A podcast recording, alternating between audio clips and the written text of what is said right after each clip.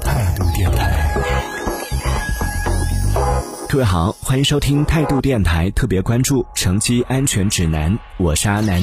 三月二十一号，东航 MU 五七三五航班坠机事件引发了全网关注。同时，关于空中事故与乘机安全的相关话题也成为了大众关注的焦点。在本期节目当中，我们将从东航 MU 五七三五航班坠机事件的信息梳理、往年空中事故的相关数据分析，以及乘机安全避险建议与自救指南几个方面，和大家共同来关注乘机安全的话题。首先，让我们一起来通过各大媒体的报道，梳理一下东航 MU 五七三五航班坠机事件的相关信息。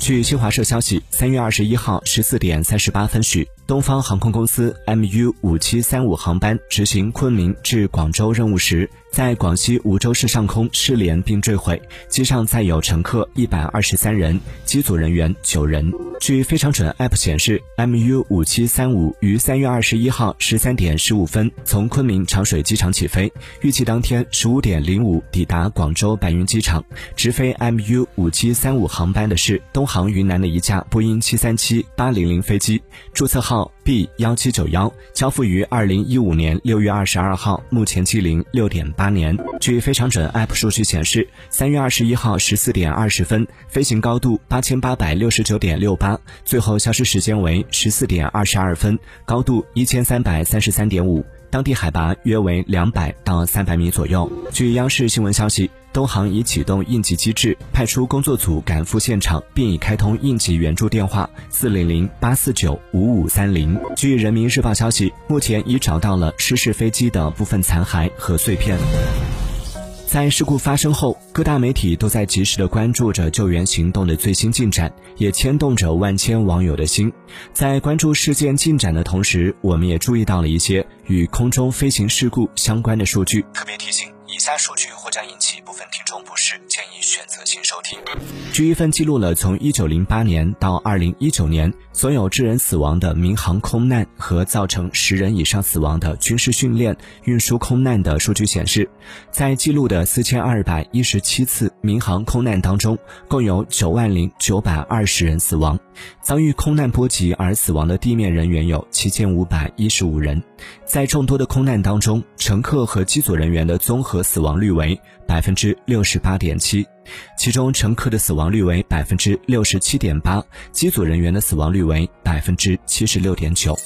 造成空中事故的原因主要有引擎故障，部分为机翼故障。除了飞机自身的结构故障之外，恶劣的天气状况也是导致空难的罪魁祸首。这些恶劣的天气主要为大雾、结冰和暴雨，它们会导致飞行员视野受限、跑道过滑和受雷击的几率增大。除此之外，还有一些事故是由于受到其他物体撞击所导致的。透过数据不难发现，虽然飞机的失事率并不高，但死亡率却着实不低。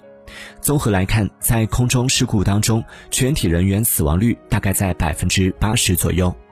尽管随着技术的发展，时间的推移，空中事故的死亡率并没有下降，甚至在二零一九年时，死亡率又回到了历史性的高位，乘客死亡率达到了百分之九十五。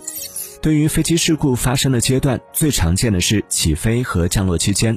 由于飞行高度低、触地风险大，加上飞机速度小、迎角大等原因，这个阶段的事故风险也会相对较大。据统计数据显示。在起飞爬升的阶段，发生事故的比例高达百分之四十二，下落期间的比例也占到了百分之五十，反而是占据了飞行时间百分之五十七的航行阶段，事故率仅为百分之八。在《幸存者俱乐部》一书中，作者本沙德也提到，一上飞机就忙着看报、喝酒、看电影，其实是很不好的习惯。他提醒乘客应该保持警惕，尤其是要注意起飞后的三分钟和降落前的八分钟。那么，关于起飞和降落时发生事故，我们应该如何自救的问题，稍后也会为大家来做详细的介绍。从事故的发生地来看，空难高发地排在前三位的分别是俄罗斯、巴西和哥伦比亚。而从飞机的型号方面来看，空难次数最多的型号是意大利航空股份公司所属飞机，以及我们熟悉的波音飞机。不过，考虑到基数的问题，大家也不必提到波音飞机就避而远之。当然，听到这里，可能有的朋友已经开始对坐飞机这件事情产生了一定的恐惧心理。那在这边也有一组数据可以跟大家来报告一下，在这一次的事故发生之前，从二零一零年八月二十四号到二零二二年三月二十一号，我国航空运输持续安全运行天数已经达到了四千二百二十七天，接近十二年的安全飞行记录也足以证明了航空飞行的安全性。当然了，飞行安全可以交给机组人员来守护，而个人安全就需要我们自己来做到位了。除了要遵守相关的规定以及安全飞行的守则之外，当遇到一些特殊情况的时候，我们还可以了解以下安全自救指南。首先，在我们刚刚说到的事故发生率相对较高的起飞、降落阶段发生事故时，我们可以通过这些方法来进行应对。当机组发出迫降预警时，我们需要做的第一步是检查安全带是否系好了。接下来，双手交叉放在前排的座位上，头部靠在手上，在飞机着陆之前一直保持这个姿势，这样可以避免因为猛烈的撞击而造成的伤害。在飞机着陆后，首先要稳住情绪，千万不要慌乱，以免造成人为事故。在确定了安全出口的位置后，解开安全带，听从机组人员的指挥，有序逃生。需要特别提醒大家的是，在这个时候千万不要去找个人行李，再贵重的物品都没有生命宝贵。当机舱内出现浓烟的时候，千万不要大声呼叫，也不要打开通风口，这样反而会吸入更多的烟雾。在逃生的时候，尽量的放低身体，屏住呼吸。如果有湿毛巾的话，可以用湿毛巾来捂住口鼻。从舱内跳出，落在充气滑梯上的时候，双臂平举，轻握拳头，或者是双手交叉抱臂，双腿和后脚跟要紧贴着滑梯的梯面，收腹弯腰，直到滑到梯底，再站立跑开。在逃离机舱之后，为了避免二次伤害，我们应该朝着逆风的方向全力奔跑，一定要跑到一百米以外才算安全。当然，保险起见呢，建议可以跑到两百米以外也是可以的，但是也不要跑太远，以免救援人员无法及时的寻找到你。除此之外，也建议女性朋友在乘坐飞机的时候，尽量避免穿高跟鞋。一方面是出于逃生时候的安全考虑，另外一方面也是考虑到飞行途中的舒适性。因为当事故发生的时候，高跟鞋它不仅可能会妨碍我们逃生，甚至也有可能会制造一些额外的危险。所以说了那么多，不知道你记住了几条呢？当然，最最重要的一点就是在上了飞机之后，一定要认真的阅读飞机上的安全手册，以及认真的听空乘人员介绍安全逃生的讲解。千万不要因为自己经常坐飞机就掉以轻心，忽略了安全知识的学习。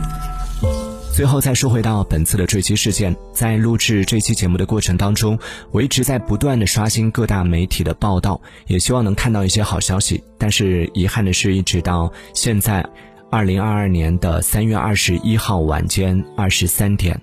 暂时还没有看到有关救援的更新的进展。录制这期节目也是希望有更多的朋友和我们一起来关注飞行安全的话题，也希望能和更多的朋友来分享关于乘机安全的相关的知识。